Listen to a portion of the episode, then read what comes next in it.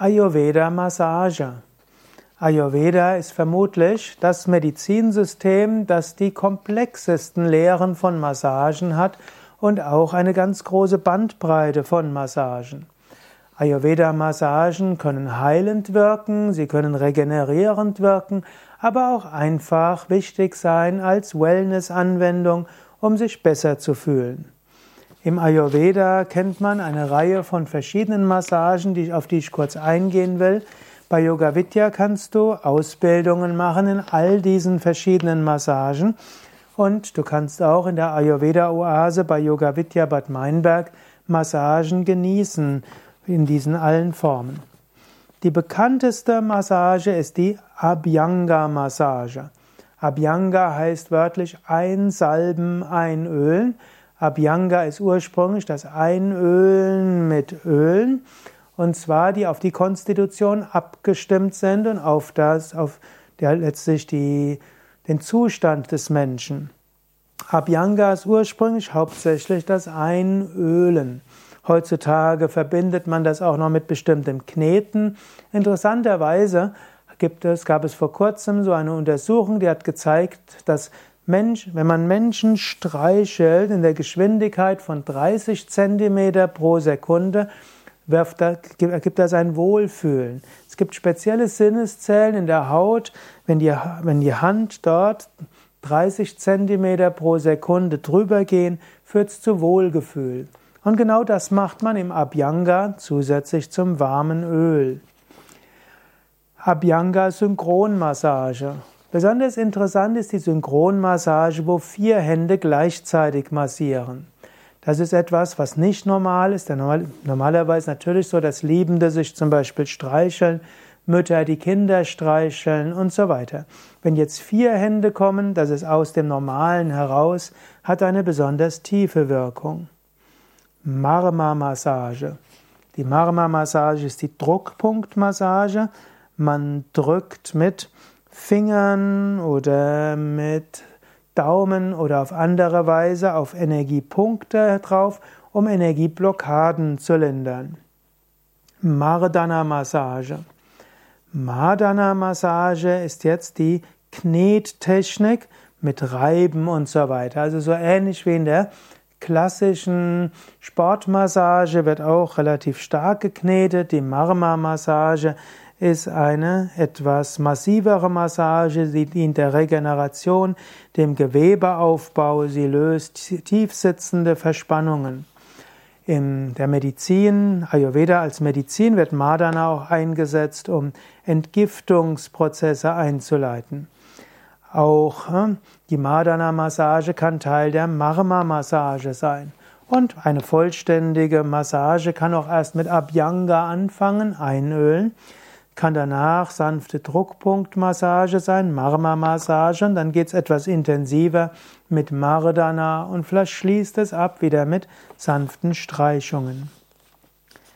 Pinda Sveda Pinda, Sveda ist jetzt die Kräuterstempelmassage im Ayurveda, die warm ist. Sveda heißt ja auch etwas wie Schmitzmittel, Heil, Hitzeanwendung. Vielleicht kennst du auch Svedana, das sind Dampfbäder. Und Pinda ist, heißt eigentlich so etwas Rundes. Pinda ist eine runde Masse. Und Pinda sind hier kleine Kräutersäckchen, die aufgewärmt werden. Und diese aufgewärmten Kräutersection werden dann in sanften oder auch kräftigen Bewegungen entlang der Nadis, der Energiekanäle geführt oder entlang der Muskelstränge. Pindasvedana fördert zum einen die Durchblutung der Haut, entspannt die Muskeln und eben über Kräuter- und Duftkombinationen können sie therapeutisch wirken. Es gibt dort verschiedene Pindasvedanas, also verschiedene Pindas, also zum Beispiel Jambira mit Zitronen- und Kokosraspeln gefüllt und verschiedene andere. Upanasvedana oder Upanasveda. Upanasveda ist eine Form der Massage mit Sesamöl. Man geht vom Gesicht und Kopf bis zu den Rücken hinunter bis zu den Händen. Also Upanasveda könnte man sagen, ist die Ayurveda Rückenmassage mit Sedanöl. Udvartana. Udvartana ist eine Einreibung mit Pulvern. Also Abhyanga ist Ölmassage, Udvartana ist eine Pulvermassage. Udvartana heißt übrigens wörtlich zersprengen und aufspringen. Die Udvartana ist stark aktivierend, gilt insbesondere gut gegen Kapha und manchmal auch gut gegen Vata. Udvartana hat auch einen Peeling-Effekt. Verschiedene Pulver, die man nutzen kann, zum Beispiel Getreidepulver oder auch Kichererbsenmehl, wird oft mit etwas Öl vermischt und manchmal eben auch als Paste. Und dann gibt es noch nur trockenes Pulver, was man zum Beispiel als, was man dann als Udgashana bezeichnet, während Udvatana ist meistens Pulver mit etwas Öl. Gashan-Massage. Die nächste bekannte Massage im Ayurveda ist die sogenannte Trockenmassage, Gashan-Massage, ohne Öl und auch ohne Pulver. Dabei nutzt man typischerweise Seidehandschuhe.